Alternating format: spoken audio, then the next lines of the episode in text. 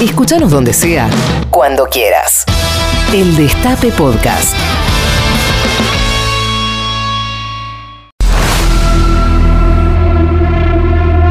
Nunca fue más creativo el universo que durante el Big Bang. Cada segundo es el comienzo de algo nuevo. Big Bang. Con Marcelo Figueras. El teatro de la mente.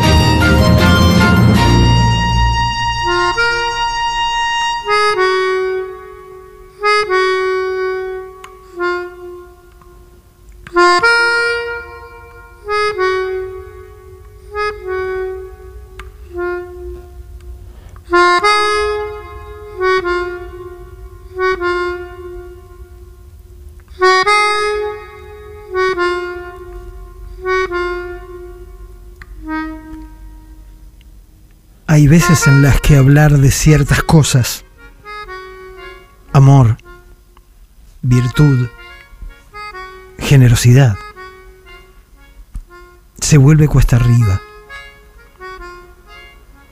En sociedades como estas, donde priman otros intereses, es casi como hablar en una lengua muerta. Existen quienes aún valoran la vieja música, aquella elegancia clásica, pero cada vez menos gente se encuentra en condiciones de entenderla. Por eso aprecio las historias que a pesar de todo insisten en hablar de esos temas, sorteando las barreras que levanta un mundo que, de forma creciente, finge sordera ante lo que vale porque solo quiere hablar de precios. Desde la cima de la sociedad, lo único que derrama hacia abajo es indiferencia. Y la indiferencia es violencia en su forma más perversa. Hace algún tiempo di con una novela que me fascinó. La compré durante un viaje, aunque hoy no recuerdo cuál. Mi edición es de 2004. Debería cotejar ese año con los sellos de mi pasaporte. Tampoco recuerdo qué me persuadió de comprarla, tratándose de una autora novel y por lo tanto desconocida que se llamaba, se llama aún Audrey Niffenegger. Presumo que habré leído un artículo que la recomendaba, pulsando las cuerdas de alguno de mis intereses. Por ejemplo, el hecho de que mezclase una historia de amor con elementos fantásticos.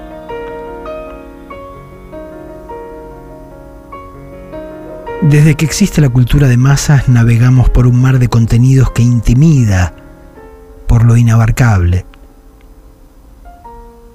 Hace mucho que la academia dejó de ser una brújula confiable porque su mirada no coincide con los intereses del curioso de a pie. Durante décadas hubo medios de comunicación que ofrecían mapas del cielo para que nos guiásemos en la inmensidad de la producción cultural. No era difícil dar con una revista o un crítico que entendiese nuestros apetitos y recomendase obras como si nos conociese. Pero en estos días en que la Internet amplió la oferta de modo exponencial, hay tanto por descubrir que esa inmensidad se torna impenetrable. Y los descubrimientos son cada vez más infrecuentes. Escasean las voces que nos orienten en este universo apenas cartografiado. Yo comencé a escribir cosas como esta décadas atrás porque, entre otras razones, me entusiasmaba compartir mis descubrimientos con los lectores. Hace tiempo que perdí de vista las otras razones. Me alienta a seguir la posibilidad de que todavía exista alguien que disfrute de lo que recomiendo. Perdón por la digresión. La novela de la que intentaba hablar se llama La mujer del viajero en el tiempo, The Time Traveler's Wife. Volví a pensar en ella y estoy terminando de releerla por culpa de la adaptación al formato serie que en estos días difunde HBO. El título sugiere ciencia ficción, pero su contenido tiene poco y nada que ver con el género. El viajero se llama Henry de Tumble y en efecto salta incansablemente entre calendarios, pero no por la intercesión de un engendro tecnológico a lo H.G. Wells, sino por algo que parece una condición orgánica. Cuando se estresa o lo asaltan cierto tipo de estímulos, por ejemplo la clase de ondas vibrantes que emitían los televisores analógicos, Henry puede desvanecerse en el aire, dejando en el suelo una pila con la ropa que hasta entonces vestía para aparecer desnudo en otro lugar y en otro tiempo. Tampoco es aventura muy lejos. El marco de sus excursiones es exiguo. Solo va a dar a tiempos pretéritos de su propia experiencia y excepcionalmente a un futuro no demasiado distante. La recurrencia del proceso lo ha impulsado a cultivar habilidades que necesita para sobrevivir. Porque no cualquiera zafa cuando caen pelotas en los sitios más inconvenientes durante, por ejemplo, los inclementes inviernos de Chicago o en pleno centro de la ciudad. Por eso Henry aprendió a robar, a violar cerraduras y a correr como un maratonista, razón por la cual desarrolló callos en las plantas de los pies más gruesos que una suela. Su viaje original es inseparable de una experiencia traumática. Ocurrió a sus cinco años, cuando fue parte de un accidente automovilístico a cuenta del cual su madre, prestigiosa cantante lírica, resultó decapitada. Desde entonces tiende a proyectarse no a cualquier año o lugar, sino a momentos y escenas claves de su propia existencia ha retrocedido infinidad de veces al instante de aquel accidente, aprendiendo que nada puede hacer por evitarlo. Y del mismo modo, vuelve un toco de veces. 152 lleva un registro exacto, a un punto físico, a un punto preciso. Porque en el presente del relato Henry está casado con Claire Upshire, a quien ama con locura pero durante esos saltos hacia atrás viaja a encontrarse con Claire niña y adolescente. La primera vez cuando ella tenía seis años, y de allí en adelante hasta que cumple los 18 y pueden desarrollar su relación en términos amorosos. En el panorama actual de corrección política que linda con lo asfixiante, la relación del adulto con la niña suena risqué, cuando Niffenegger empezó a escribir la novela en 1997, todavía no se había difundido el término grooming, con el cual se define hoy al trato equívoco entre un mayor y un menor de edad. Este elemento de la serie está alborotando las plumas de gente conservadora, tirando hipócrita. Encontré un artículo sobre la cuestión en la edición estadounidense de la revista Forbes. Estos periodistas no tienen pruritos en llevar a sus tapas a megamillonarios que vampirizan el planeta y explotan a millones, pero se muestran indignados ante la relación mágica y por lo tanto improbable entre un hombre y la versión infantil de quien ya es su esposa adulta desde hace tiempo. Qué manera de proyectar, ¿no, Sigmund?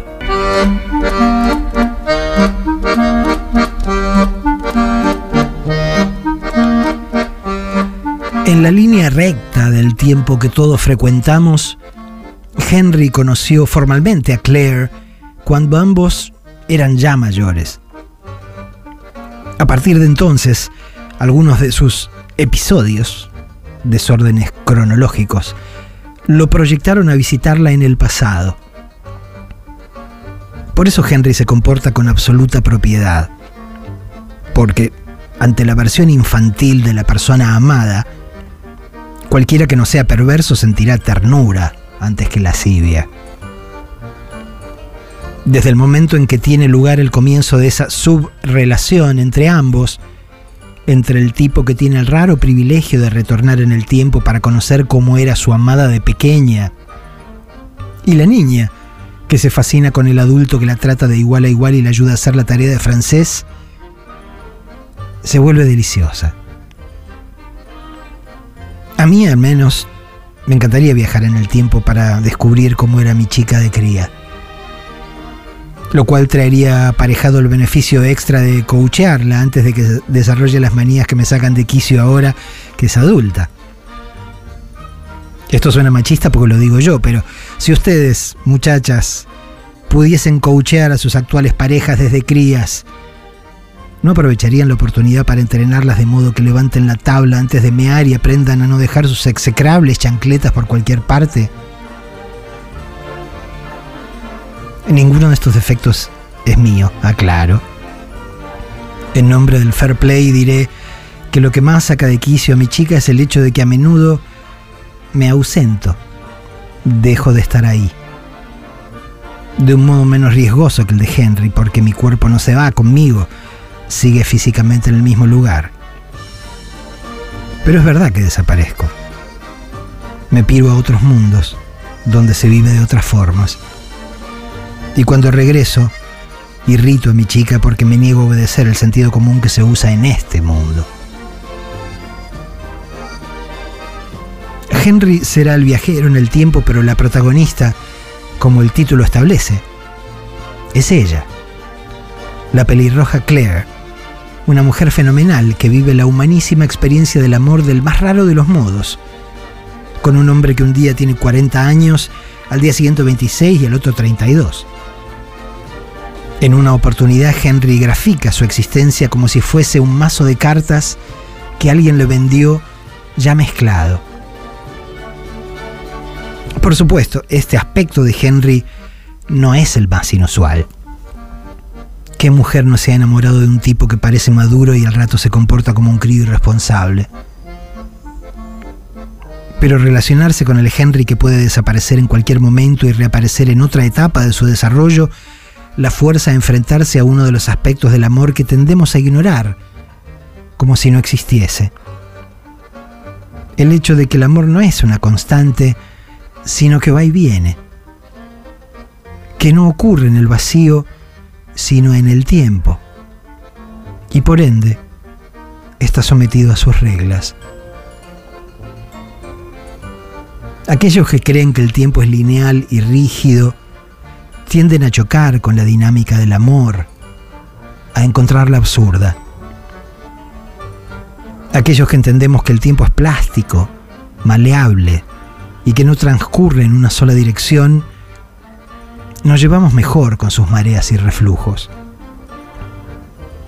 Todavía no podemos desandar el tiempo físicamente, pero nuestras almas revisitan el pasado con la misma intensidad con que habitamos el presente.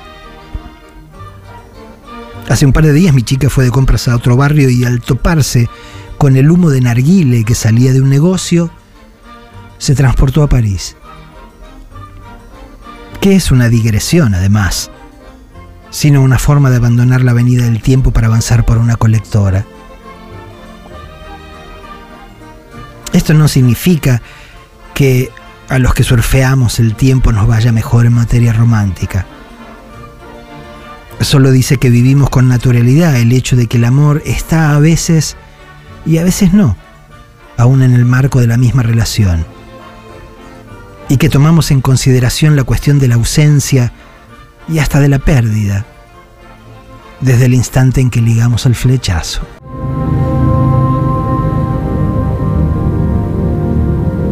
El argumento de la novela de Audrey Niffenegger torna novedosa la historia de amor y al mismo tiempo insinúa un tema perturbador.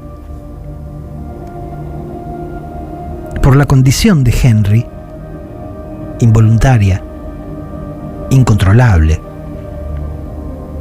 Claire se ve movida a llevar adelante una relación con un hombre que desaparece frecuentemente, que no le deja otra que tolerar la ansiedad que deriva de esas ausencias, porque no sabe dónde ha ido a parar, qué le ocurre a Henry allí dónde y cuándo está, ni cuándo regresará. Henry cayó preso más de una vez, porque es lo que tiende a pasar cuando uno se muestra en bolas en algún punto de una ciudad grande. Pero la misma inquietud que le genera ser metido en un patrullero hace que al rato los canas descubran que en el asiento trasero siguen estando las esposas de metal, más no el esposado. A medida que pasan los años la trepidación aumenta porque Henry tiene cierta noción respecto de cuándo ocurrirá su muerte, que será una muerte temprana, no de vejez. Nunca ha cruzado la barrera del futuro más allá de sus 43 años. Pero evita decirle a Claire más de lo que ella necesita saber. Por eso, con cada desaparición vuelve la pregunta respecto de si la muerte ocurrirá entonces, y si Claire ya no volverá a verlo, o lo que recibirá a su regreso, del pasado o del futuro al que Henry haya viajado, será un cadáver. Suena a situación desesperante. Por un lado, Claire tiene la fortuna de haber dado con su soulmate, su compañero del alma, tanto como ella lo es para Henry. Pero en vez de llevar adelante una relación normal, sabe que él puede ausentarse sorpresivamente por tiempo indeterminado y que alguna de esas ausencias será la definitiva.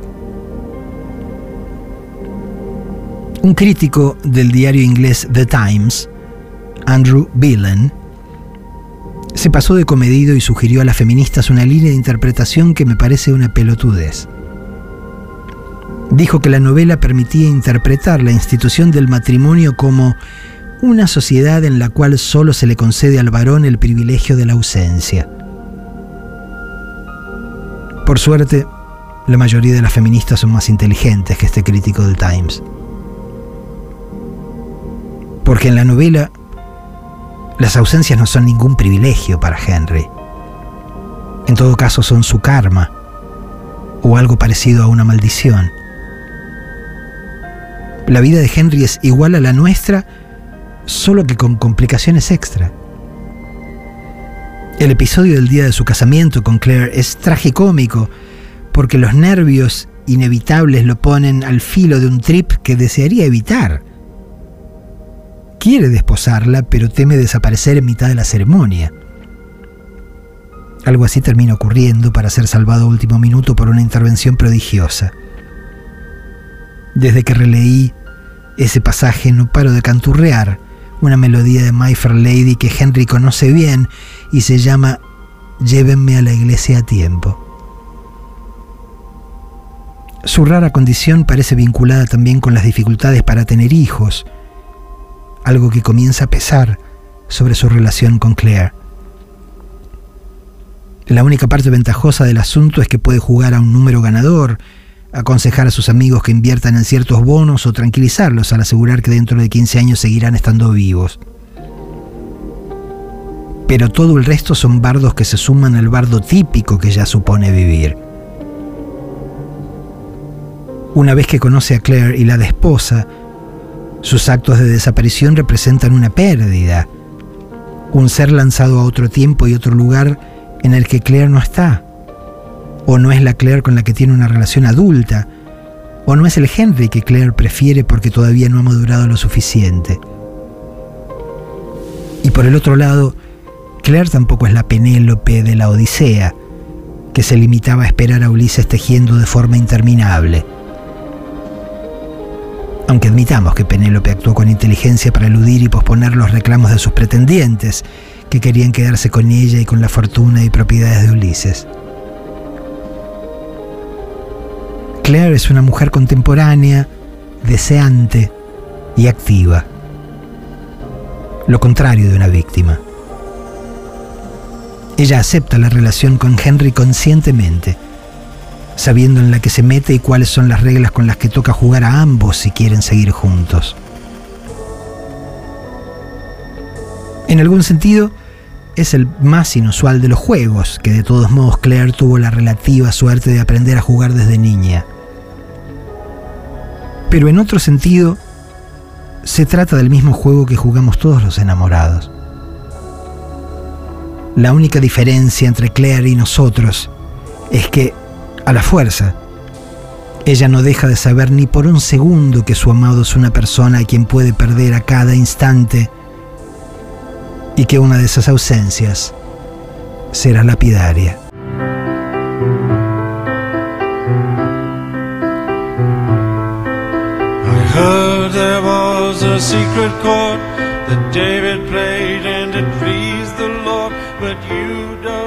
Nada nos gusta más a los humanos que poner el acento en la racionalidad que nos distinguiría del resto de las criaturas.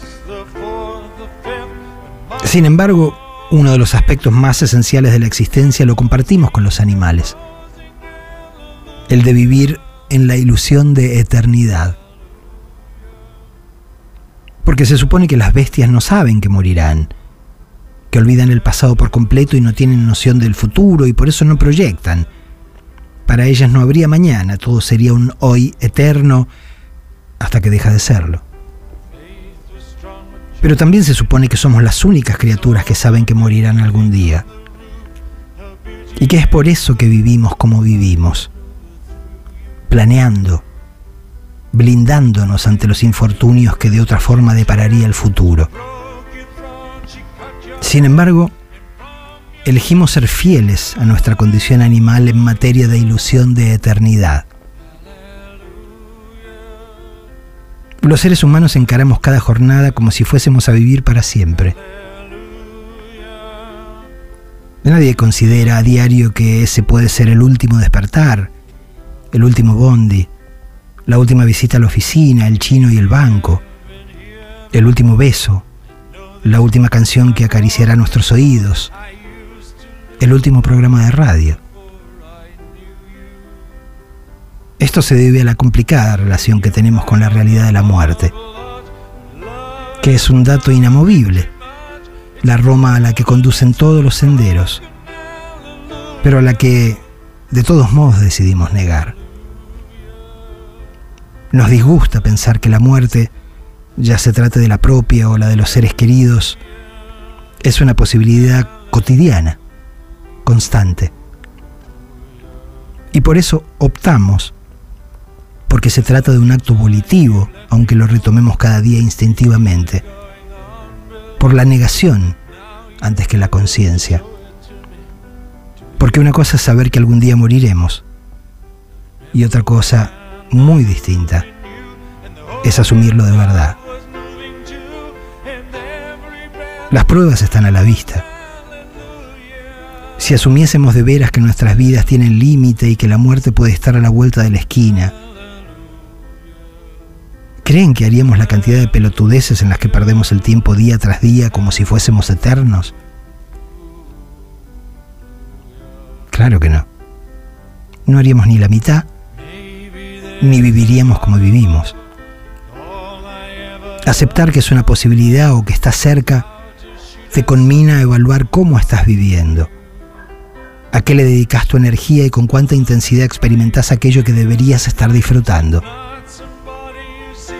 Pero para eso deberías plantearte ante el espejo y relajarte ante lo inevitable, en vez de seguir jugando a las escondidas con la muerte. Esto es lo que, en términos de la obra del poeta y cantautor Leonard Cohen, constituye ocasión digna de un aleluya.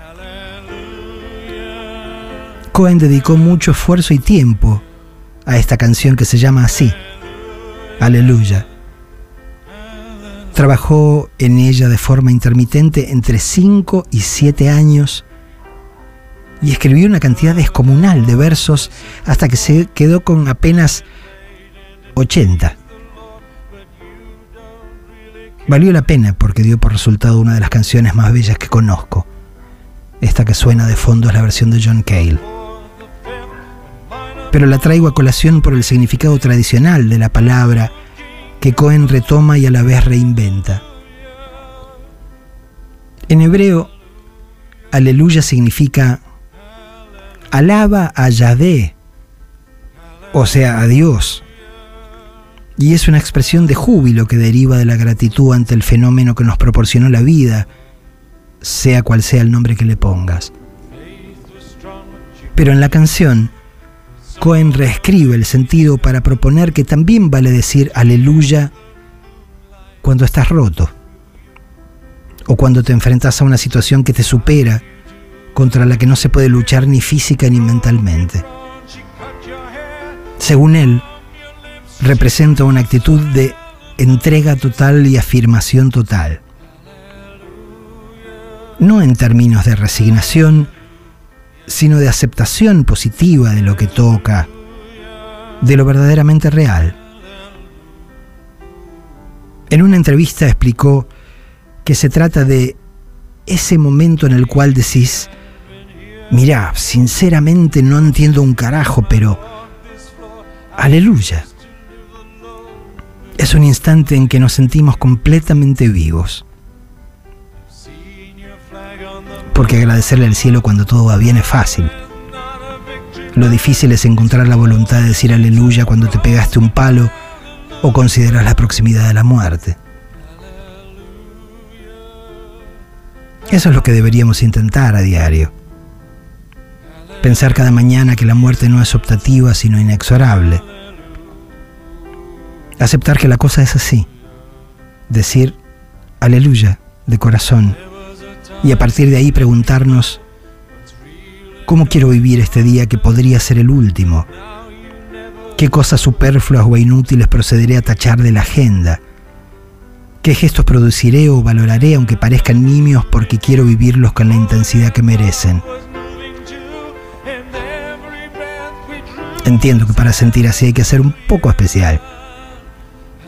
Como Cohen, que desde que alcanzó su madurez dijo aleluya cada día y en su último álbum sumó otra palabra hebrea, Hineni, que significa aquí estoy. La usa en la canción You Want It Darker, donde dice, estoy listo, Señor. La canción se estrenó el 21 de octubre del 16 y Cohen murió el 7 de noviembre. O como Solari, que antes de cada show de Los Redondos decía, esta es la primera y la última noche, porque en efecto podía serlo y había que disfrutarla como tal. O como yo, que soy raro porque me llevo de puta madre con la melancolía y desde que la muerte mandó un preaviso ya no la trato de usted, ni le, cierto, ni le cierro la puerta de casa.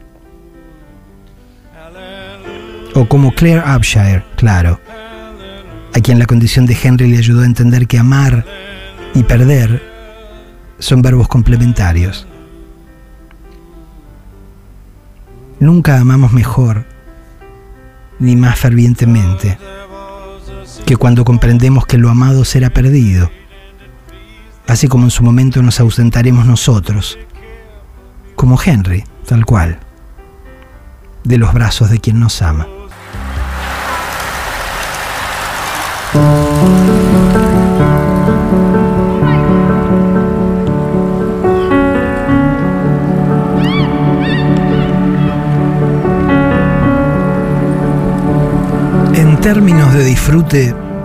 La novela es una maravilla.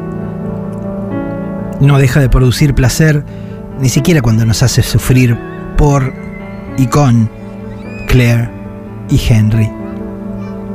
Tiene mucho humor y la sensibilidad de quien obviamente amó y padeció a lo pagote. Nacida el 13 de junio del 63 en Michigan, Niffenegger empezó a escribir libros cuando tenía la misma edad de la Claire que encontró a Henry por primera vez en sentido cronológico estricto. Seis años. Te banco, Audrey. ¿Cuántos de nosotros garabateamos cuadernos y aporreamos máquinas de escribir desde que medíamos un metro soñando que producíamos libros de verdad? Pronto viró para el lado de lo visual, estudiando en el Art Institute de Chicago. Este es otro punto de contacto con Claire, que es artista plástica y considera a Henry un artista de la desaparición, una suerte de Houdini natural. Niffenegger regresó a la narrativa pura y dura relativamente tarde. La novela se publicó cuando ella tenía 40 ya porque imaginó que las transiciones temporales de la historia que se le había ocurrido iban a ser difíciles de comunicar en imágenes. La adaptación de Stephen Moffat, un inglés que es maestro de la narrativa visual episódica, como lo demostró con series como Doctor Who y Sherlock, prueba que a este respecto Niffenegger estaba equivocada. El relato es complejo en sus ires y venires, pero una apropiada batería de recursos, desde los carteles hechos y derechos que aclaran cuántos años tiene Henry entonces y cuántos Claire, a la cabellera, la cabellera y los looks de los protagonistas, ayuda a que el espectador inteligente no se pierda. Pero la experiencia de una adaptación cinematográfica previa, que es del año 2009, e interpretaron dos buenos actores, Eric Bana y Rachel McAdams, puso en claro que además de la adecuada puesta en escena, lo que el relato demandaba era, nunca más apropiadamente, tiempo. Al igual que las novelas decimonónicas, La mujer del viajero en el tiempo requiere una duración superior a las dos horas promedio del cine. Para que la historia funcione, hace falta que entremos en la convención de haber compartido décadas con estos personajes, o sea, mucha vida. Y para eso, el formato largo de las series es el más adecuado. Escribo esto habiendo visto apenas tres de los seis capítulos, que es todo lo que HBO exhibió hasta ahora. Pero puedo dar fe de que a esta altura ya me aquerencié y que siento a estos Henry y Claire como parte de mi familia espiritual. Los protagonistas ayudan. A Theo James la verdad que no lo tenía para nada, y a Rose Leslie apenas la tenía de Game of Thrones, donde impresionó en el papel de Ygritte. Pero son buenísimos y su química trasciende la pantalla. Sin embargo, le atribuyo el mérito mayor a Moffat en su calidad de director de orquesta.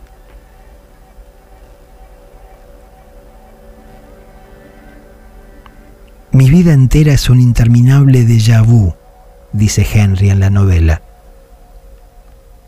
Podríamos postular algo similar respecto de las historias de amor, género en el cual parece no quedar nada nuevo que contar. Sin embargo, Niffenegger, mediante el expediente de mezclar la baraja de la vida de Henry, lo consiguió. La relación entre Henry y Claire, elusiva a la fuerza, expresa aspectos esenciales de nuestra vida afectiva. Para empezar, rescata lo precioso del fenómeno. Por lo que la ciencia vislumbró hasta el momento, las formas vivas complejas somos una anomalía en el universo.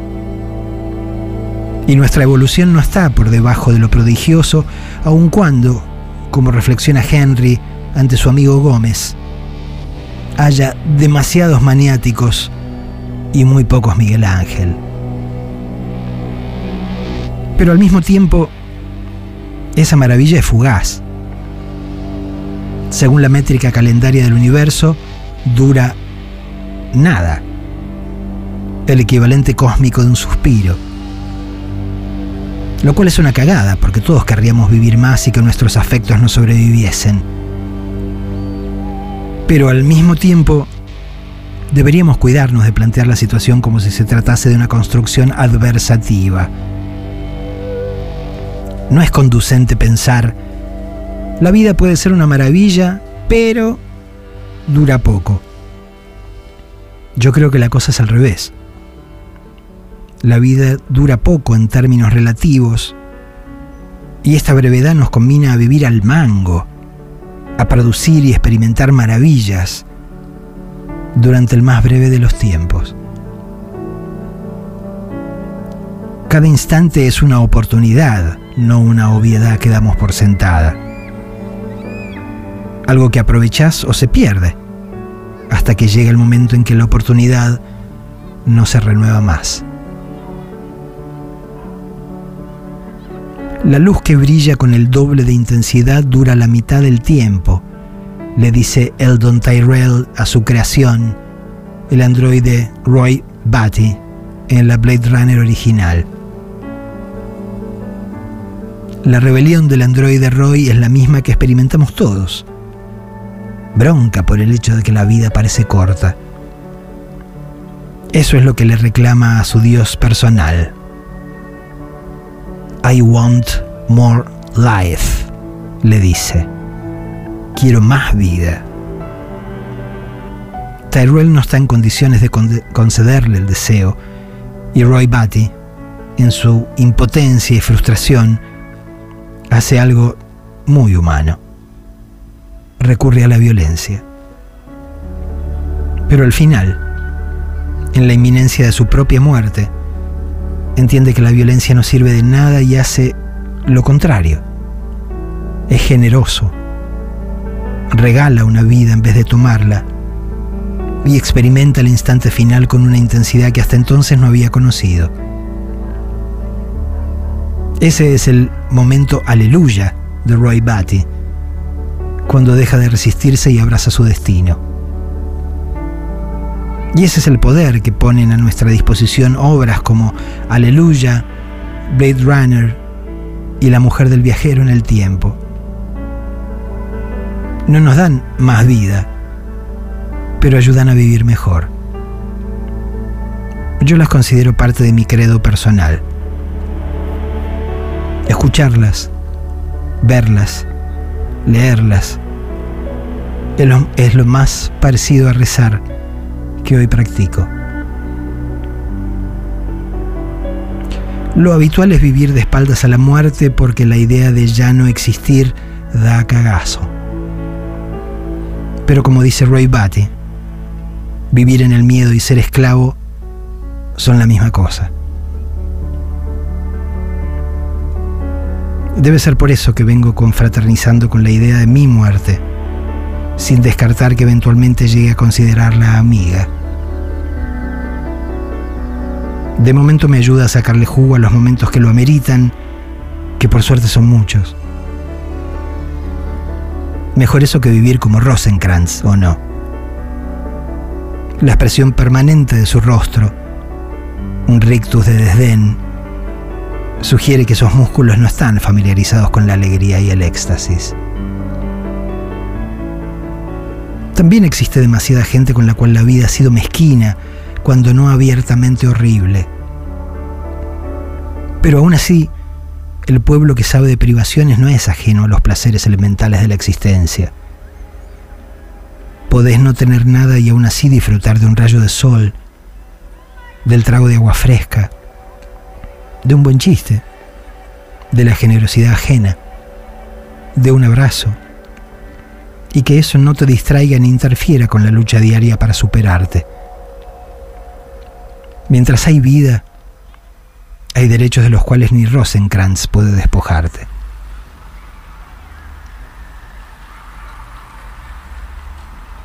La condición del viajero en el tiempo le enseña a Henry y a Claire que solo contamos con el momento presente. Todo el resto es anhelo o especulación. Por eso, en la antesala de la ceremonia matrimonial, Henry deja que Claire le seque el pelo y piensa, se siente bárbaro. Podría quedarme así toda la vida. Por eso Claire piensa ante el altar, esto es todo lo que importa. Él está acá, yo estoy acá. No importa cómo, siempre y cuando esté conmigo. Nadie pretende vivir cada instante con esa energía. Alguien tiene que hacer las compras, cocinar y llevar adelante los quehaceres mundanos sin los cuales el tren frenaría su marcha pero cuando te entrenas en el arte de identificar los momentos buenos para no perdértelos, hasta los momentos neutros funcionan como preparación del buen momento que sigue. Y aunque Roy Batty asume que esos instantes se perderán a nuestra muerte como lágrimas en la lluvia, esa es una verdad a medias. Nada termina del todo. Ni siquiera la mujer del viajero en el tiempo. Navegando por el océano de Internet en busca de info sobre la novela, me enteré de que Niffenegger escribió una continuación que se llama The Other Husband, o sea, El otro marido, y que se publicará pronto. Todo prosigue de un modo u otro porque la vida es prepotente. Su especialidad es proliferar e incrementarse, tanto en términos orgánicos como de experiencia consciente. Nosotros terminamos, pero lo nuestro no. Quedan hijos, afectos, obra, memoria, las consecuencias de los actos que siguen operando aún cuando la lluvia amainó.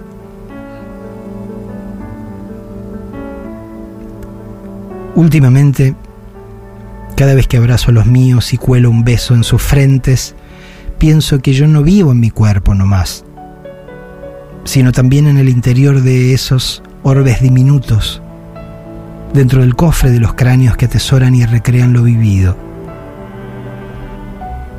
Para ser honesto, son los únicos lugares donde me interesa estar presente.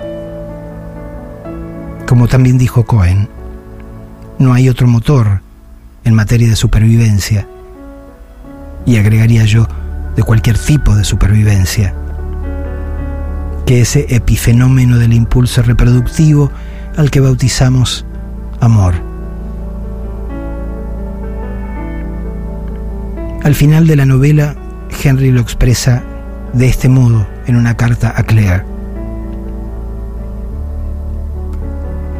Esta noche siento que mi amor por vos tiene más densidad en este mundo de la que yo mismo tengo. Como si pudiese permanecer cuando yo ya no esté y rodearte, sostenerte, abrazarte. Hay quienes pasan por la vida sin dejar rastro, es verdad. Pero hay quienes pasan aprovechando la oportunidad para crear un amor más denso, más sólido, más perdurable que su propia carne.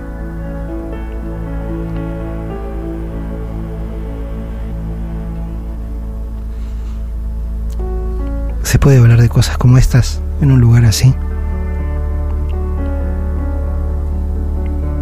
No estoy seguro.